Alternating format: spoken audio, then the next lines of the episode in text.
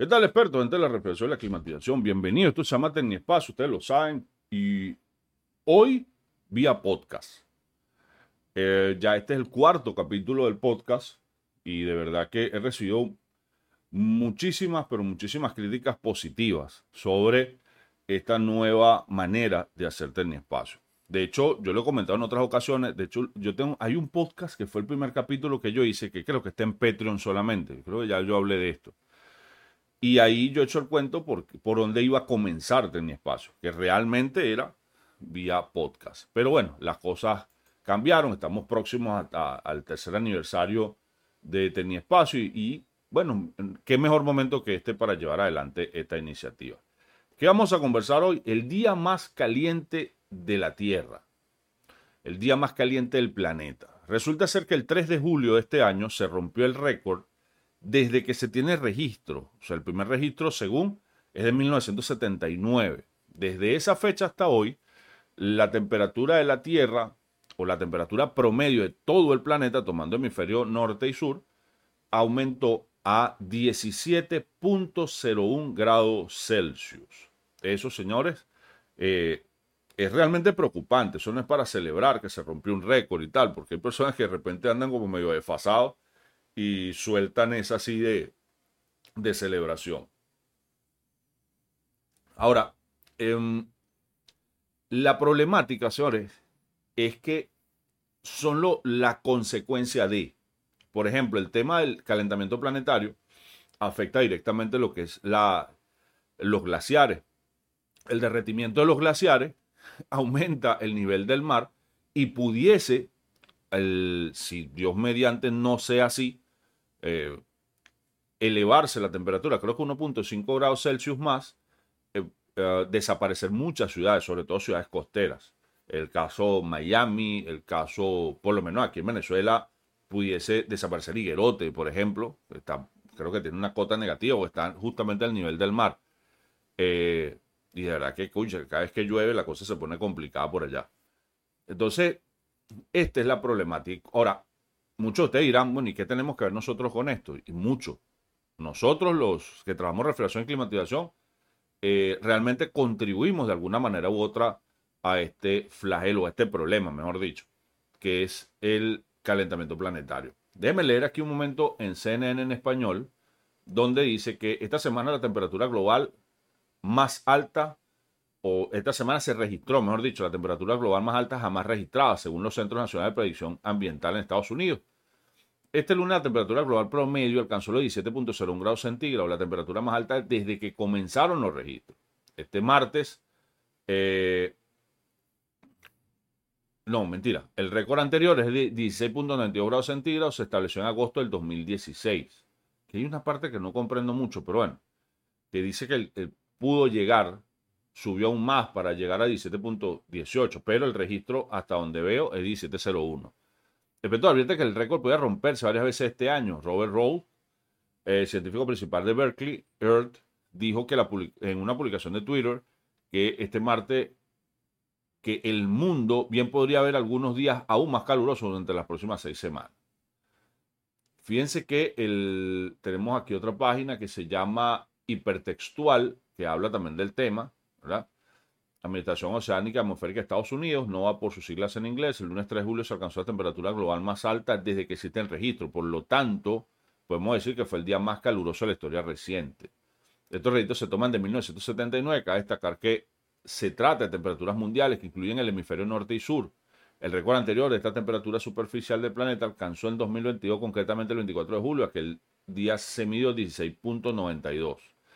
Fíjate que no hay coincidencia entre ambas publicaciones, porque se habla del 2016, esta publicación habla del 2022, pudiese ser algo, eh, algo de, error, qué sé yo. Fíjense que el día más caluroso en las últimas décadas, habla, hablar de temperatura global es complicado, hay una gran variación de temperaturas en diferentes puntos del planeta. En Groenlandia, por ejemplo, la temperatura media es menos 10 grados centígrados. En el desierto del Sahara es 25. Esto puede parecer poco, pero debemos recordar que una temperatura media y que las noches del desierto son mucho más frías que el día. Y por eso yo hacía la, cuando estaba leyendo la, la, nota el día de ayer decía, bueno, eso es 17 grados, si le sumas 25, puede ser que llegue a, a la temperatura que recibimos nosotros por aquí, por este lado del sur de Venezuela. Y le sumas unos 30 grados más y de repente llegas a lo que puede ocurrir en, la ciudad de Maracaibo. Eh, también tengo por aquí, déjame ver, déjame ver si puedo conseguir algo más. El economista también habla del tema, economista.com.mx. Habla que el lunes 3 de julio, el día más caluroso más registrado a nivel mundial, según los datos del Centro Nacional de Pronóstico Ambiental de Estados Unidos. 17.01 fue la temperatura global promedio y superando el récord de agosto del 2016, aquí sí coincide, 16.92, mientras que la ola de calor afectaban a diversas zonas. De hecho, en el norte de África ha sufrido temperaturas cercanas a los 50 grados, incluso la Antártida, actualmente en el invierno austral, registró temperaturas anormalmente altas. La base de investigación Bernatsky de Ucrania en las islas argentinas del continente blanco rompió recientemente el récord de temperatura con 8.7 grados centígrados. Este no es un hito que debamos celebrar, dijo el climatógrafo, climatólogo o la climatólogo Friedrich Otto del Instituto Grantham para el Cambio Climático y el Medio Ambiente en el Imperial College London del Reino Unido. De verdad que eh, no es para celebrarlo, es todo lo contrario. Nosotros desde la refrigeración y la climatización tenemos una cuota bien alta de responsabilidad con este tema del calentamiento global. ¿Por qué?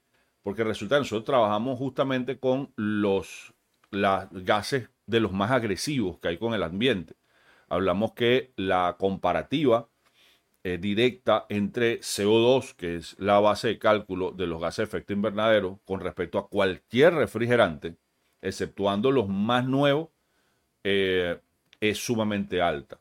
Yo creo que para, por lo menos sobre todo las personas que están haciendo cursos de unas prácticas, una de las partes es la sensibilización ambiental. Y en sensibilización, sensibilización ambiental nosotros mostramos justamente estos estos detalles, como por ejemplo que el R404A es más de 3.900 veces más potente que el CO2 como gas de efecto invernadero.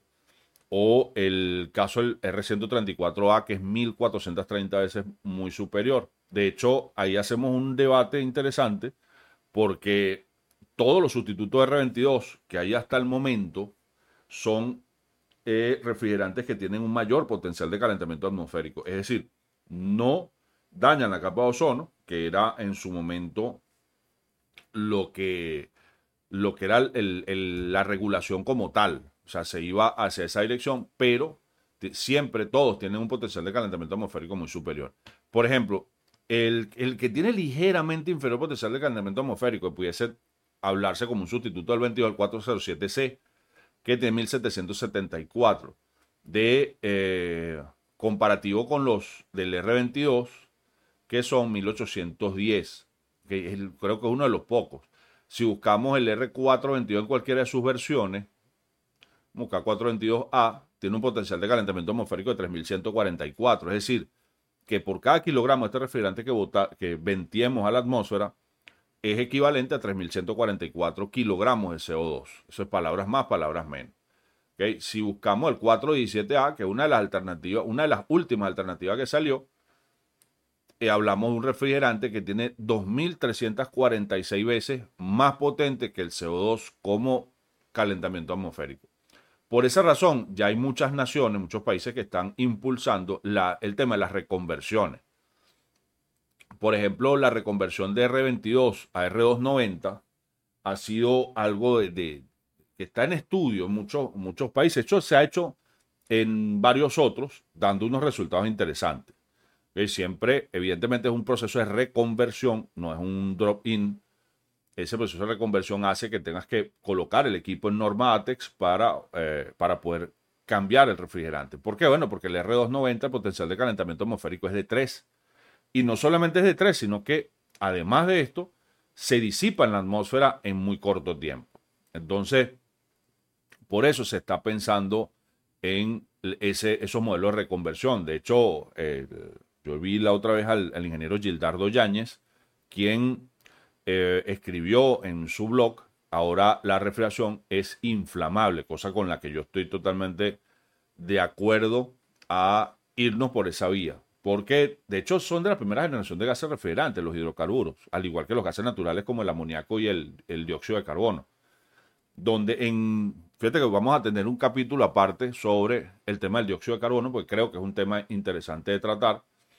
Eh, cómo el dióxido de carbono dejó de ser y se, devolvió a la refrigeración, pero con muchísima mayor fuerza, sobre todo por el tema de, en el tema de los transcríticos. Pero eso es, eso es otro capítulo. Entonces, refrigerantes naturales hidrocarburos creo que es la, la solución actual, porque son, primero son refrigerantes finales, no son refrigerantes transitorios, como el caso de los 400. La mayoría de los 400, creo que el 99% de los 400 son refrigerantes transitorios no son refrigerantes finales. En cambio, un hidrocarburo puede ser un refrigerante final, un gas natural puede ser un refrigerante eh, final. ¿Y para qué? Bueno, para convertir definitivamente la refrigeración o amigarla con el ambiente. Creo yo que ese es el fin último de todo esto. Las regulaciones internacionales, sobre todo la última que es la enmienda de Kigali, está apuntando justamente hacia allá, a eliminar todos estos refrigerantes que tienen ese aporte gigantesco al calentamiento global o al deterioro de la capa de ozono. Fíjense que eh, en Europa, que creo que son los que tienen el mayor avance en la legislación en este sentido, ya se está hablando de que solamente prevalecerán los refrigerantes que tengan un potencial de calentamiento atmosférico por debajo de 150, con lo que se van a ir más de ciento y pico de, eh, de mezclas todas esas mezclas van a dejar de operar en, Europa. Probablemente eso, eso replique en los Estados Unidos y posteriormente venga para acá, para nuestra Sudamérica. Que nosotros no estamos muy acorde con esto o, muy enlazados con toda esta situación, porque definitivamente nosotros eh, no, nunca estamos como quien dice a la par de todo este tema tecnológico o de este tema regulatorio. Y nosotros, a muchas veces hay personas que dicen, no, todo esto es comercial, tal y eso. No, nosotros somos el mercado creo que más pequeño en cuanto a la refrigeración y la climatización. El mercado más grande está en Europa y en Estados Unidos. Europa, Estados Unidos y China. Entonces, si ellos están haciendo regulaciones, ¿qué quedará para nosotros? De hecho, las regulaciones, sobre todo las que ocurren en Estados Unidos, el caso de Venezuela, nos afectan a nosotros. Cada vez que eliminan algo allá, eh, eso se crea, como una especie de espejo hacia acá, hacia, hacia nuestro país y comenzamos nosotros entonces una regulación de facto. ejemplo, en Venezuela, a pesar de, muchas otras cosas, eh, la mayoría de los, de los equipos que entran al país de refrigeración, estamos hablando de neveras, congeladores, etcétera, no pueden ser de 134A. Ya desde hace muchos años está viniendo sola exclusivamente R600A. Y eh, por otro lado, todo este tema de autocontenidos, todo este tema de congeladores pequeños, etcétera, está viniendo R290. O sea, ya hay una regulación de facto. ¿Ok? Eh, y esto tiene su, su, razón de ser. En estudios que se han hecho a nivel mundial sobre el tema del impacto de la refrigeración, evidentemente, de los más de 5 mil millones de equipos de refrigeración que hay en el mundo, la mayoría son justamente congeladores y neveras. Y ya se demostró que personas, aún teniendo recuperadora, a este tipo de equipos no le recuperan el refrigerante. Ventean ese refrigerante sí o sí, porque consideran que son cargas muy pequeñas. Entonces, por esta razón, ya prácticamente se están eliminando todas esas neveras y congeladores R134A para darle paso a las de R600A, que tiene un potencial de calentamiento atmosférico apenas de 3 y también se disipa en la atmósfera en cuestión de meses. Entonces, pienso pienso que estamos en la dirección correcta. Tal vez podamos, eh, tengamos todavía algunos rezagos de, personas que están como resistidas a, a, estos cambios porque, bueno, consideran que están lesionando sus intereses. La realidad es que el interés mayor de todos nosotros no es si eh, tenemos cómo ganar dinero. El interés mayor en tal caso es el de vivir, porque si vamos a estar claros, o sea, podemos ganar muchísimo dinero, pero si no tenemos planeta donde gastarlo, la cosa como que se pone complicada. Entonces, el tema del calentamiento global, señores, cada día es más evidente. Creo que estamos en un punto, eh, creo que estamos en un punto de no retorno. De todas maneras, déjenme buscarlo. Eh, ¿Cuál sería la temperatura?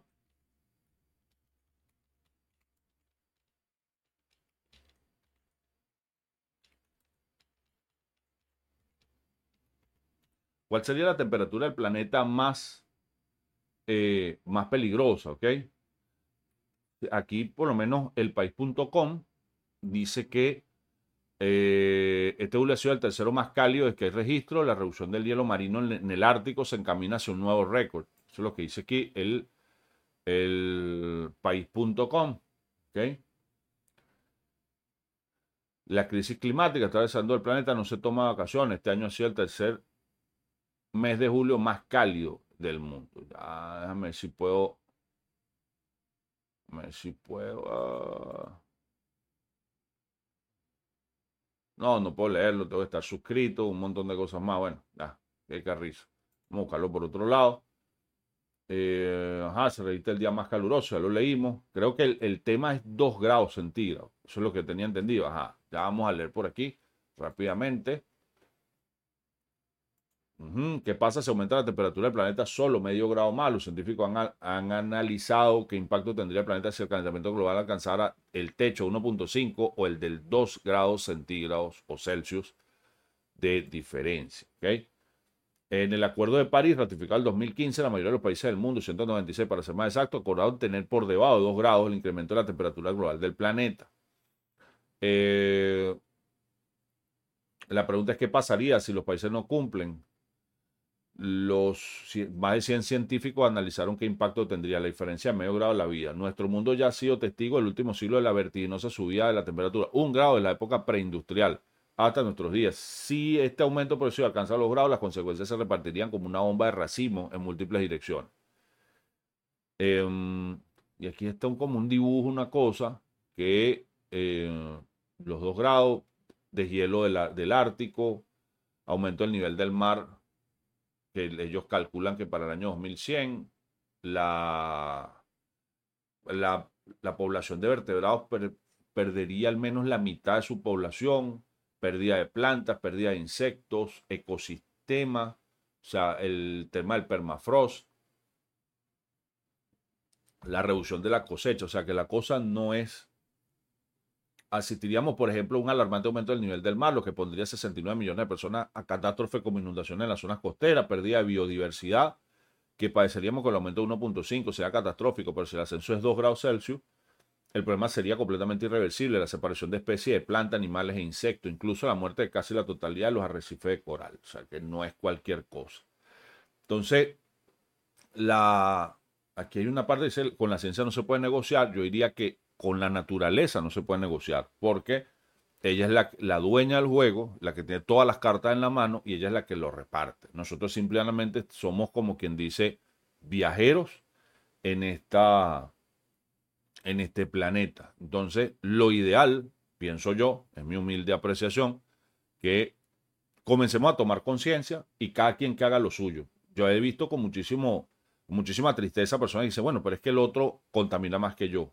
La idea, amigos míos, es dejar nosotros de contaminar y dejar de ver al otro. En Venezuela había un programa que se llamaba Bienvenidos, un programa de chistes, a mí me gustaba mucho, y el señor Miguel Ángel Landa, que era el, prácticamente el director, el, el todo en ese programa, cerraba siempre diciendo, haz bien y no mires a quién.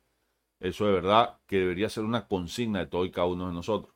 Hacer el bien y no mirar para los lados. Porque, repito, este planeta es de todos y cada uno de nosotros.